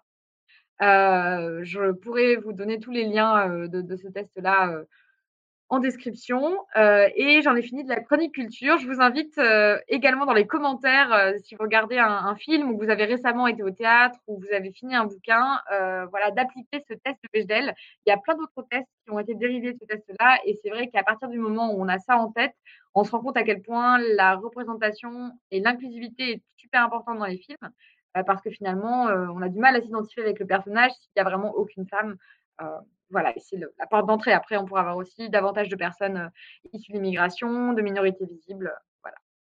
Et euh, sur ce, je vous souhaite une très belle soirée. Et euh, voilà, si vous avez des films prévus cette semaine, n'hésitez pas à, penser à, faire ce petit test de Bechdel et vous serez assez surpris. Salut, salut. Merci beaucoup, Asma. Peut-être une petite question, c'est valable pour les bouquins aussi? Ou plus pour le cinéma? Alors, je pense que oui, complètement sur les. les le, alors, pour tout ce qui est littérature, c'est vrai que c'est un peu différent, mais euh, euh, ce qui me surprenait, en fait, moi, c'est quand je lisais un livre qui avait été écrit par une femme et un livre qui avait été écrit par un homme, la manière de, de concevoir, en fait, le quotidien d'une femme. Quand c'est un homme qui écrit le livre, tout est très sexualisé, c'est-à-dire que tout, le moindre détail va être totalement euh, détourné et, et assez dirais, voilà, avec une connotation de, constamment dans l'attirance. Alors que quand une femme écrit un livre, je voyais ça, enfin, j'aime beaucoup Anna Gavalda et donc je, je lis pas mal de ses, de ses livres et c'est vrai qu'il n'y avait pas du tout cette notion de tout de suite être dans la séduction. par exemple, quand elle décrit des amitiés hommes-femmes, enfin voilà. Donc c'est vrai que je pense que ça peut être applicable dans la littérature, mais euh, peut-être pas exactement les mêmes critères parce que dans, un livre, on, voilà, on doit donner des noms et des prénoms. Donc du coup, le premier critère serait d'avance. Mais n'hésitez pas si vous connaissez d'autres tests, à aussi les noter dans les commentaires. Voilà. Eh ben, merci en tout cas, Super. Super chronique. Et donc, cette chronique qui vient juste avant la, la, dernière partie avec Maxime, une partie. Euh, donc, euh, c'est l'éco on peut on l'a appelé une fois l'écologique, non? La minute écologique. Euh, non, toujours. Voilà, écologique sur euh, la valeur ajoutée. Voilà, alors plus exactement le partage de la valeur ajoutée. Mais euh, voilà, pour, pourquoi est-ce que j'ai décidé de, traiter ça aujourd'hui? Alors c'est vrai qu'on en parle beaucoup, il y a François Ruffin qui en parle pas mal en ce moment, mais c'est vrai que j'en ai un peu marre d'entendre toujours la droite qui n'arrête pas de répéter euh, enfin, qui n'arrête pas de mettre la valeur travail en avant, euh, comme de, enfin voilà, de, répéter qui, c'est eux qui défendent le travail. Euh, mais par contre, dès qu'on, voilà, dès qu'il s'agit, dès qu'on leur dit que le travail c'est bien d'être pour le travail, mais qu'il faudrait bien le rémunérer aussi de travail, tout de suite la réponse sur laquelle on tombe, bah, c'est que, les caisses sont vides. Il n'y a plus d'argent, et pourtant justement, depuis quelques temps, il y a quand même pas mal de voix qui alertent sur, sur un transfert d'une part importante de la valeur ajoutée du travail vers le capital. Euh, ce qui voudrait en fait dire bah, que le problème n'est pas euh, que les caisses sont vides, mais euh, que la valeur créée, en fait, elle passe de plus en plus dans les profits, de moins en moins dans, dans les salaires. Donc, si tu, si tu veux bien, Mathias, on, va peut-être commencer en fait par, par définir un petit peu tous les termes que je viens de, que je viens de, d'énumérer. Bonne idée, ouais. Voilà, donc. peut-être commencer par la valeur ajoutée, simplement, non? Déjà, tout simplement, ouais. Pour un sujet sur la valeur ajoutée, c'est pas mal. Euh, en fait, ce que j'ai fait, c'est que je suis juste tout simplement parti sur le, ministère, euh, sur le site du ministère de l'économie pour, euh, pour, pour, voir dans quelle, quelle, définition le ministère en donne. et il dit, correspondant à la richesse produite lors du processus de production, la valeur ajoutée traduit le supplément de valeur donné par l'entreprise par son activité, entre parenthèses, et c'est très important, le travail, donc il n'y a que le travail, aux biens et aux services en provenance, de, en provenance des tiers. Euh, elle se répartit ensuite entre revenus du travail, revenus du capital et prélèvements par l'État. Euh, alors, mathématiquement, concrètement, en fait, c'est le chiffre d'affaires ou le prix de vente pour un produit moins euh, ce qu'on appelle les consommations intermédiaires. Donc, les consommations intermédiaires, attention, ce n'est pas les machines ou les, bâtiments voilà, qui, vont servir à produire, mais c'est les biens et services qui sont transformés ou entièrement consommés au cours du processus de production. Donc, je ne sais pas si, c'est très clair, mais donc pour prendre un exemple un peu, un peu concret, si on prend euh, une, baguette de pain, euh, on va dire que, les consommations intermédiaires, elles, euh, ça coûte à peu près 80 centimes. Je, mmh. au pif, je dirais ça. donc, par exemple, les consommations intermédiaires, là, ça va être la farine, l'eau, la levure, un peu de sel, je pense, dans le pain, l'électricité, par exemple, qui va, qui va être consommée. donc, voilà, on va dire que tout ça, ça coûte 80 centimes. Et à la fin, le, boulanger, il va vendre sa baguette 1,10€. Euh, Donc, tu prends 1,10€, le prix de vente, moins euh, ces 80 centimes. Euh, en fait, par, par le travail là, il aura créé 30 centimes de valeur. ouais. Cet exemple de la baguette, on le prend toujours. Ouais. même de savoir que tu allais le donner, moi aussi j'avais pensé à la baguette et tout ça. et après j'ai vu que tu allais le, le mentionner. C'est plus simple. C'est ce qui m'est venu à l'idée. Et du coup, et du coup, ce qu'on voit en fait, c'est à, l'écran cette image. Donc, ah. c'est un peu la, cette répartition de la, la, valeur ajoutée, non? Plus en détail. Alors voilà, c'est ça. En fait, là, c'est concrètement. Euh, donc là, on, alors, on, on, laisse de côté les, les impôts de production, hein, les impôts, euh, euh, et donc, en fait, on voit, bon, on voit bien que la valeur ajoutée, elle se répartit, comme, comme, comme dans la définition du ministère, entre euh, le travail avec la, masse salariale, donc c'est ce qui est à gauche, et euh, le capital. Donc le capital, concrètement, c'est les propriétaires de l'entreprise et, de ses moyens de production, donc des machines, des bâtiments. et donc le, capital, donc il, touche la valeur ajoutée par ce qu'on appelle l'excédent brut d'exploitation. En fait, c'est ce qu'on appelle dans le langage courant, c'est ce qu'on appelle le, profit. Voilà, tout, simplement. et donc, ce qu'on voit, donc, le travail, c'est, on, voit donc il se répartit entre les, les cotisations sociales et le, salaire net. et donc, mais du côté du capital, donc ce qu'on voit, c'est qu'en fait, ce, la valeur ajoutée, elle va, elle va soit être euh, euh, distribuée, donc euh, typiquement c'est les, les, dividendes qui, qui, vont être versés aux actionnaires donc dans les sociétés par, par action. donc, donc, ça, ça c'est le revenu versé donc, aux, aux propriétaires des, des entreprises. Les intérêts, donc ça c'est ce qui va être versé aux banques si l'entreprise a, fait des emprunts, et donc qu'il faut qu'elle verse des intérêts sur ces emprunts. Euh, il y a les impôts. Donc là, ici, euh, c'est les, impôts sur les sociétés, l'impôt sur les sociétés. Et il y a l'épargne. Donc, l'épargne, c'est euh, ce qui va rester dans, l'entreprise. Donc on, voit ici qu'il y, a plusieurs façons en fait, de, répartir la, valeur ajoutée déjà, à savoir ce qu'on va donner, est-ce qu'on va donner plus au travail ou au capital, et après, dans la rémunération du capital, qu'est-ce qui va, qu'est-ce qui va rester dans l'entreprise ou qu'est-ce qui va être distribué aux, actionnaires. Euh, voilà. C'est bien, là, on voit bien que le travail, il est à gauche et le capital, il est à droite. Exactement. On voit bien dans le dessin. C'est incroyable, hein Comme quoi, en plus, ça travail qui est plutôt en rouge et le capital qui est plutôt en bleu. voilà. on n'a pas bleu. ça va être notre flyer de campagne. bon, Je suis pas de toi, mais en fait, quand, du coup, quand je vois ça, euh, ça, en fait, ça, me donne une première chose à laquelle, euh, enfin, qui, me fait réfléchir, c'est que dans la définition du ministère, la valeur ajoutée, c'est bien dit qu'elle est créée que par le travail. Et le capital lui-même, finalement, c'est que du travail. Euh, alors, et la question, et je pense qu'il ne faut vraiment pas avoir peur de la poser quand on est de gauche, c'est pourquoi, pourquoi rémunérer le capital et dans, quel but économiquement? Et ici, on a vraiment la clé de compréhension de l'opposition euh, entre, une répartition qu'on va dire communiste ou socialiste de la valeur ajoutée de la valeur et euh, une répartition euh, capitaliste. pour parler avec des termes économiques ou tout simplement, voilà, comme tu l'as dit, de, gauche ou de droite. Et les raisons de rémunérer le, le, capital, en fait, elles ne sont pas évidentes du tout, à part permettre l'accumulation, ce qui est le principe du capitalisme. et sur ce plan, donc, de droite, et je pense qu'il s'en cache pas, hein, c'est considérer que les travailleurs ne doivent pas récupérer la totalité de la valeur qu'ils produisent, et que cette valeur, donc, elle doit revenir à ceux qui ont eu la possibilité euh, d'acquérir du capital. Et donc, dans l'immense majorité des cas, c'est pas du tout grâce au travail, mais c'est plutôt euh, en, héritant. Hein. Quand on voit le classement des premières fortunes françaises, c'est que de l'héritage. Euh, donc ici, on, voit qu'il y a comme une première, première hypocrisie de ceux qui mettent en avant la, la valeur travail, euh, mais qui disent en même temps euh, que les entreprises doivent être, profitables, comme, euh, comme a dit Bruno Le Maire. Quelqu'un qui est vraiment pour le travail, en fait, il, veut voir, en fait, il veut voir la, part qui revient à la partie gauche du schéma augmenter, pas celle de droite. et il veut pas voir quelqu'un qui fournit aucun travail être rémunéré.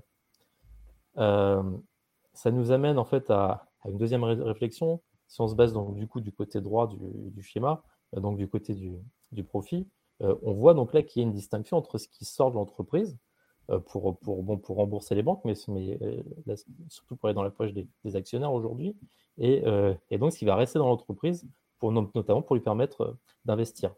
et là, on voit qu'en fait, entre l'entreprise et les actionnaires, c'est en fait c'est la logique économique qui s'oppose à la logique d'accumulation.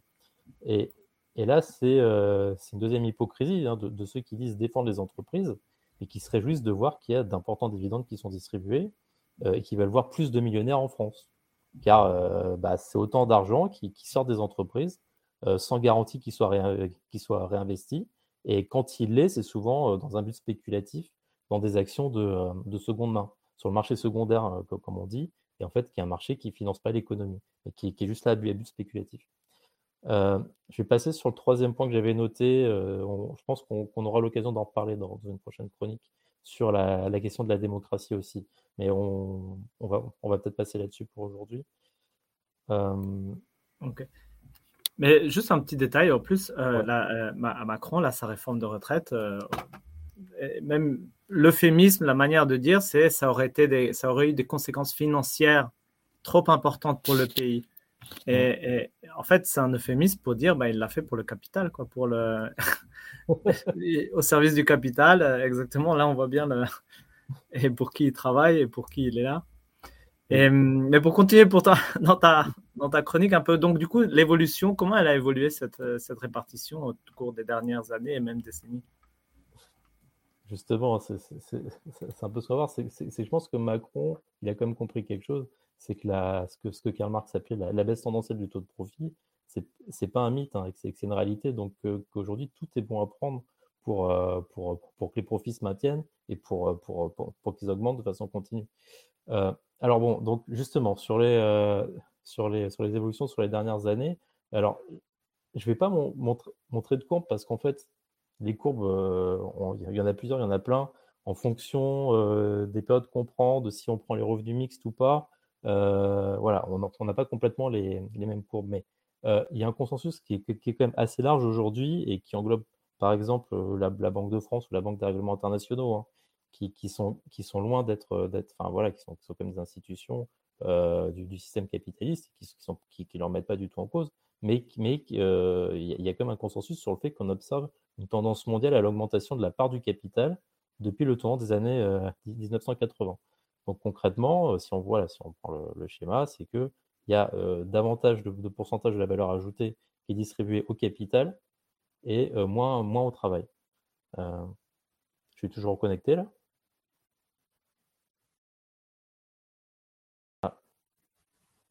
C'est bon Mathias? Je suis toujours là ou pas?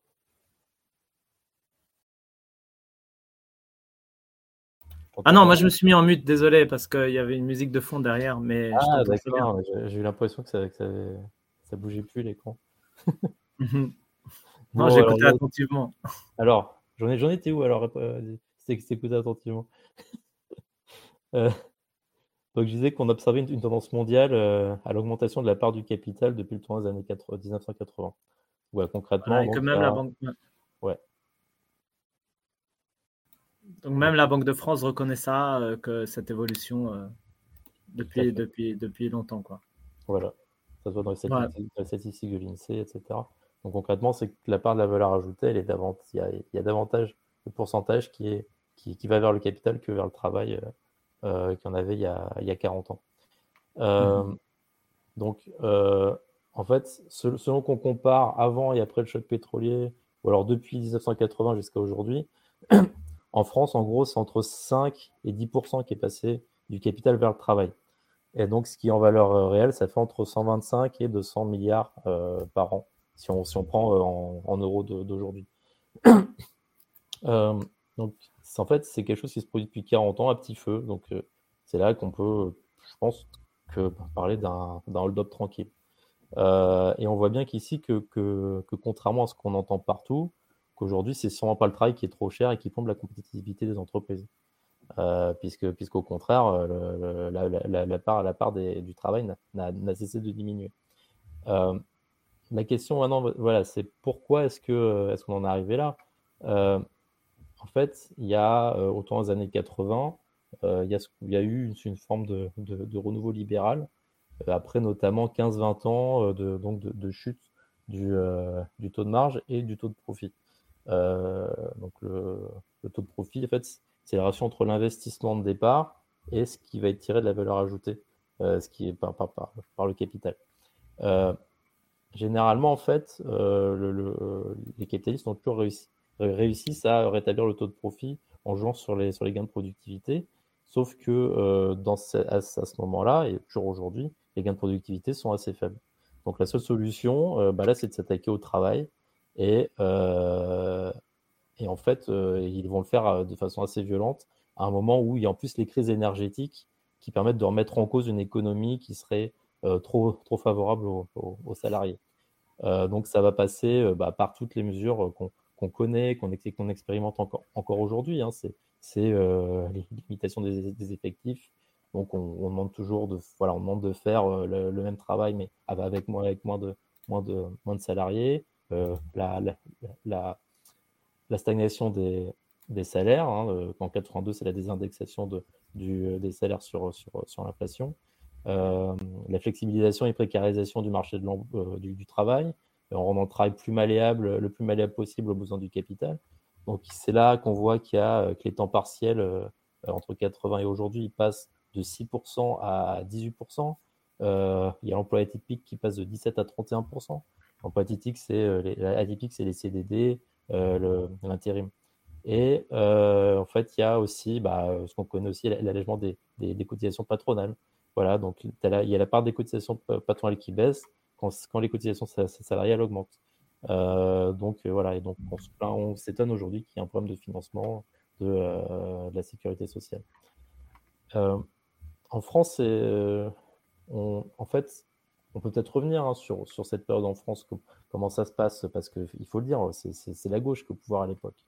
Euh, et je pense qu'on a, même si moi personnellement j'étais pas encore né, mais euh, on est beaucoup à avoir en tête le, euh, cette image du, tournant de la, rigueur, enfin cette, cette expression.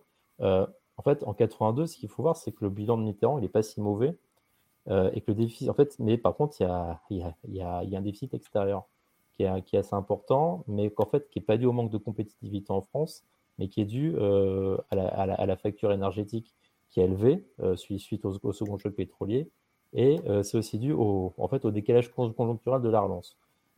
Concrètement, ce qui se passe, c'est qu'en fait, il y a la France qui, donc, mène une politique de relance, donc qui, est, pour, la, pour la consommation, pour, pour, simuler la demande, mais au moment où les États-Unis, le Royaume-Uni et l'Allemagne notamment euh, eux, entreprennent leur, leur, leur tournant libéral, euh, qui va au contraire se matérialiser par des politiques restrictives, euh, et qui vont, ce qui va avoir pour effet de réduire la demande mondiale et donc les, les, débouchés pour les, pour les entreprises exportatrices françaises.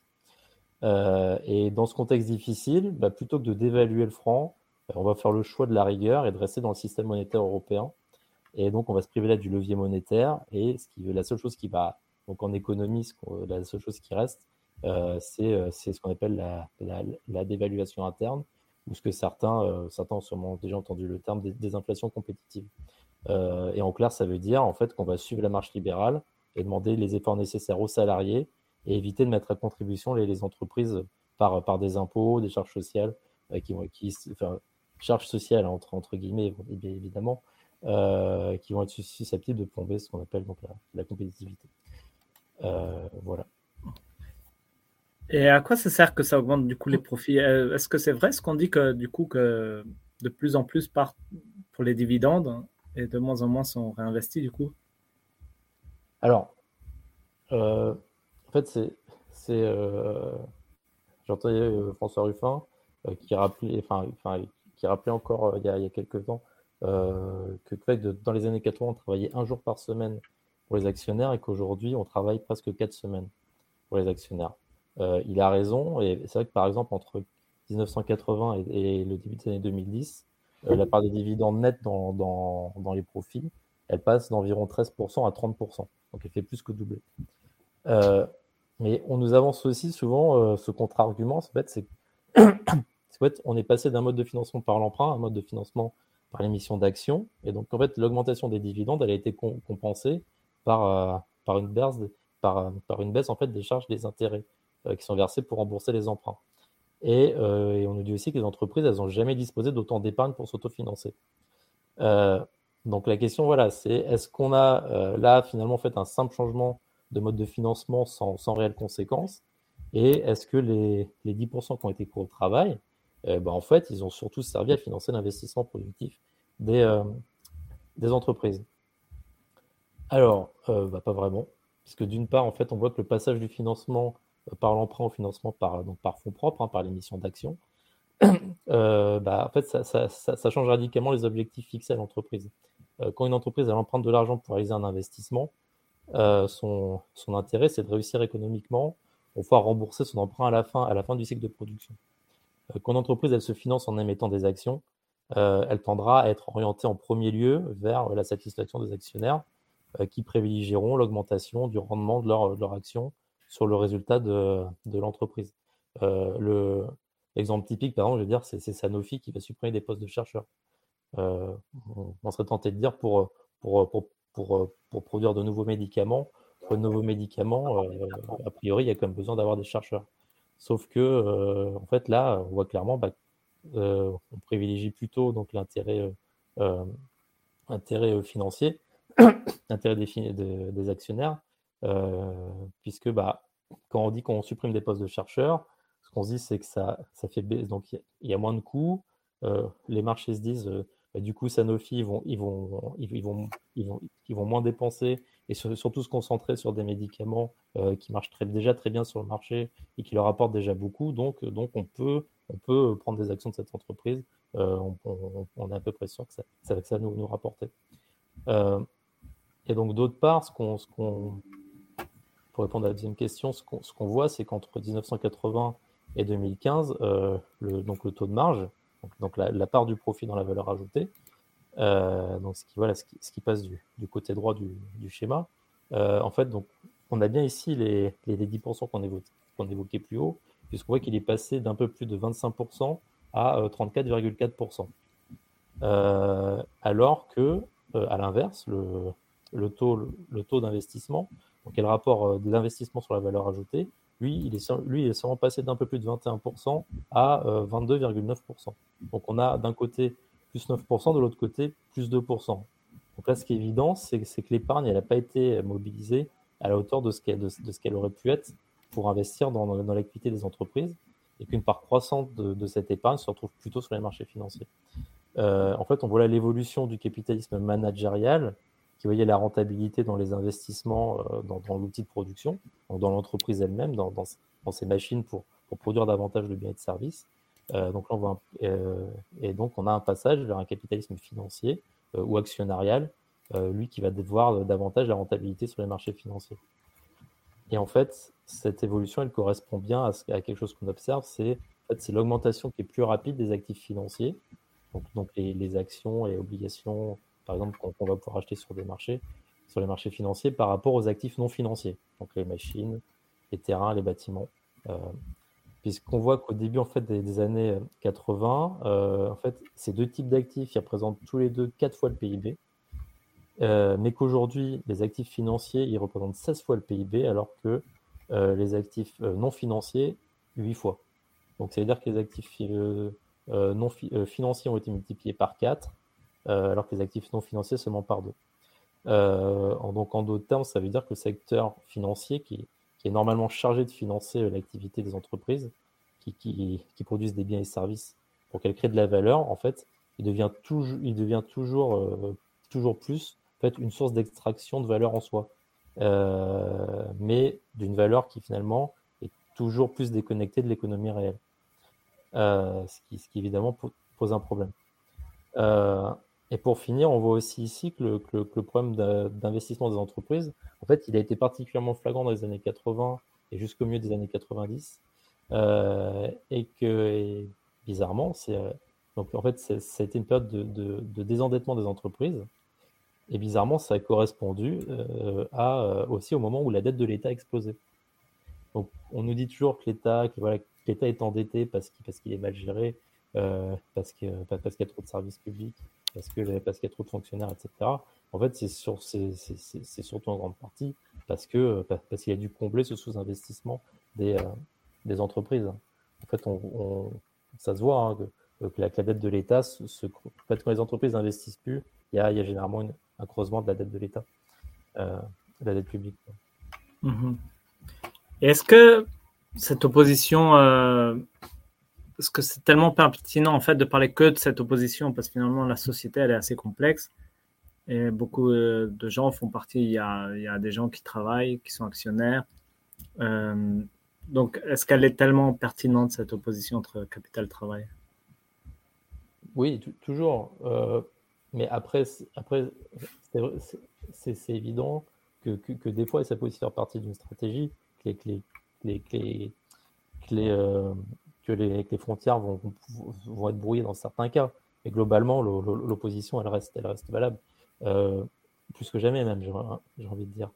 Euh, après, ce qu'il faut voir aussi, c'est être au sein de ce qu'on appelle le travail, au sein de ce qu'on appelle le capital, il y a effectivement des, euh, différences assez, énormes. Là, c'était bien de rappeler des, des, grandes tendances générales, on, peut aussi rentrer un peu plus dans le détail.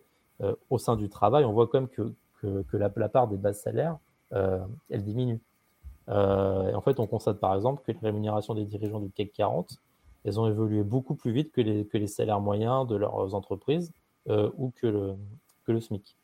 par exemple, sur, la question du, partage de la valeur ajoutée euh, au sein de, la catégorie euh, travail, euh, au sein des salaires. si on prend un grand patron, on va dire un plutôt mal rémunéré, qui a, un, peu mal négocié son contrat et donc qui va toucher que 10 millions par an, il faut se rendre compte qu'il gagne quand même 5, 500 fois le SMIC.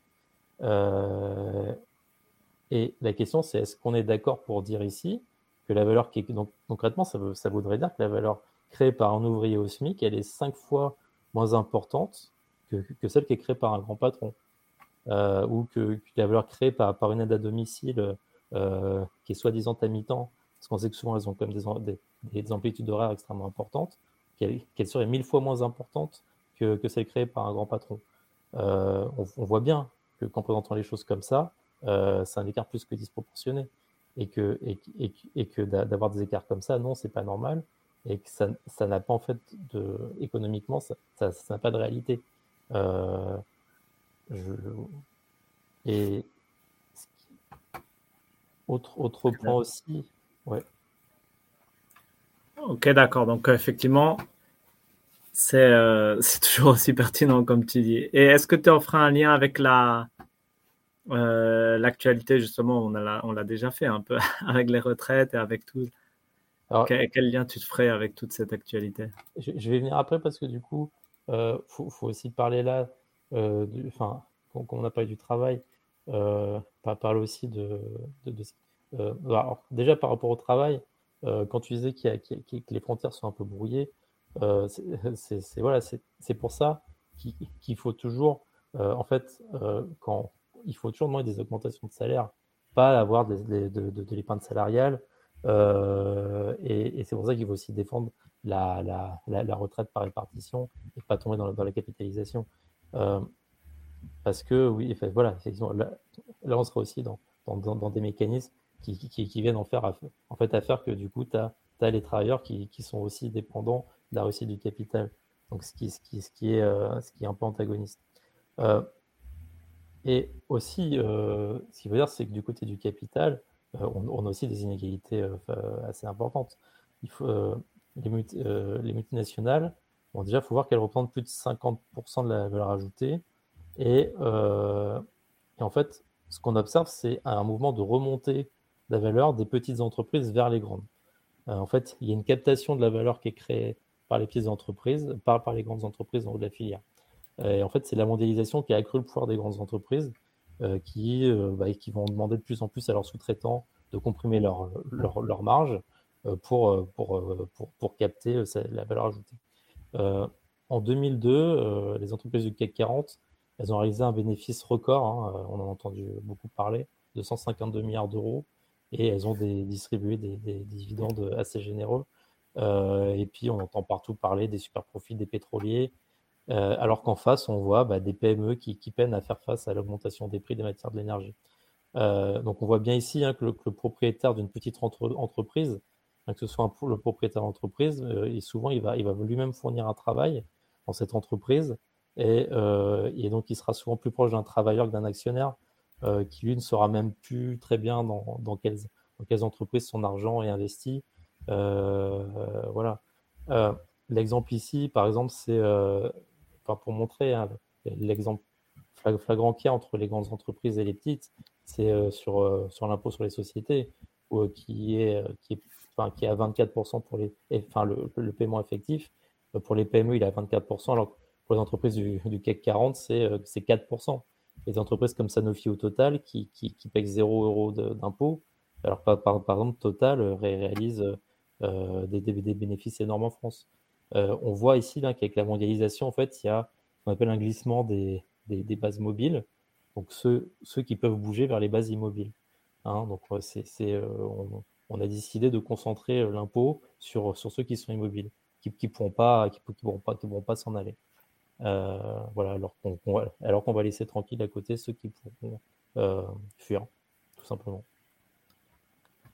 Et, donc, pour nos, pour, pour, pour nos luttes, alors qu'est-ce qu'on en tire bah, Déjà, je crois qu'il y a un lien évident hein, euh, par rapport à la, à la contre-réforme des retraites.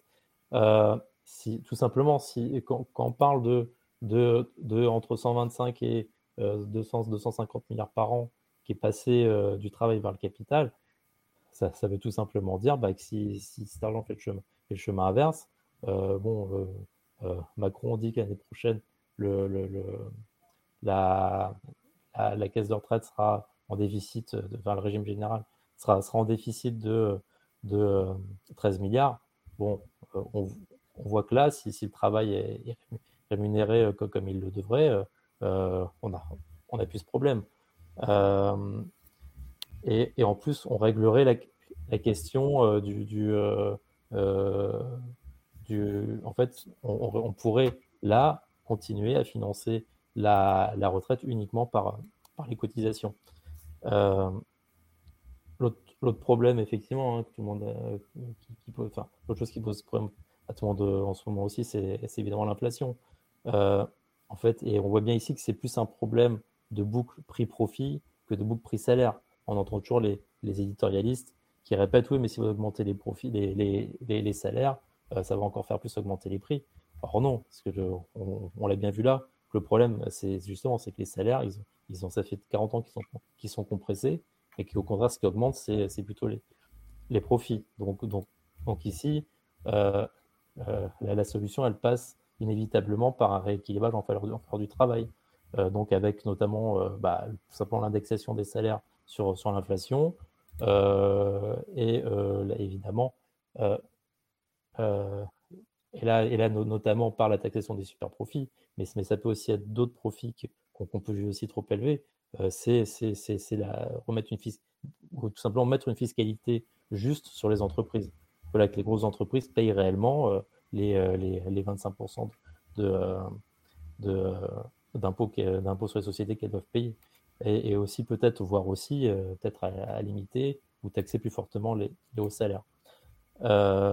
Et finalement, je vais, finir par ça. En fait, ici, il faut vraiment qu'on sorte de cette logique euh, euh, qu'on n'arrête pas de nous répéter, euh, comme quoi il faudrait faire grossir le gâteau pour après pouvoir le, redistribuer. Non, le, gâteau il est largement assez gros et même peut-être, mais même trop gros pour ce que la nature peut supporter. On le voit. Et aujourd'hui, il faut simplement mieux, mieux le répartir. Voilà. Et donc, je finirai juste sur cette phrase. Je vous laisserai chercher de qui elle est. le capital épuise deux choses, le travailleur et la nature. Eh ben, ce sera la devinette pour la prochaine euh, émission. c'est pas, pas, très compliqué. ah, je crois que j'ai déjà, un, j'ai déjà un, un, doute là. Enfin, une, une, à mon avis, euh, une suspicion. Avec une grosse barbe, je crois. Mais euh... On a beaucoup. Ah, merci beaucoup, euh, Maxime. Cette, euh, ce numéro de la NUPES, ce numéro 11, donc touche déjà à sa fin en pleine euh, période de, de, de, des retraites, donc de la lutte contre, contre les retraites, qui en fait est une lutte, comme tu dis, plus générale contre le capital, si on le voit ainsi. Et, et donc on espère, voilà, rassemblement donc à Berlin et essayons, essayons, de nous tenir au courant dans nos villes respectives de ce qui se fait et voir si on peut se rajouter à, un événement. Puis la caisse de grève, rappelez ici, merci comme Bravo à nos camarades de Berlin qui ont réussi à récolter 586 euros pour les grévistes euh, en France en faisant une action, en vendant des, des brownies, je crois, puisque Bravo. il y a, j'aime beaucoup ce, ce, petit dans, dans ce, c'est quoi qui a marqué? Manger un brownies, uh, eat a brownies, save a Frenchies, c'était ça, non? Pas mal. Voilà, c'était ça. Ouais. Celle-là, elle était, elle était bien bonne, celle-là. et donc, bravo à nos, à nos, camarades de Berlin. Et donc, on continue, on continue tous hein, à, à, soutenir ceux qui se battent en France et à nous battre dans nos pays respectifs, que ce soit en Europe, en Amérique ou partout rien. dans le monde. On lâche rien. À la prochaine, tout le monde. Allez, à la prochaine. Salut. Ciao, ciao.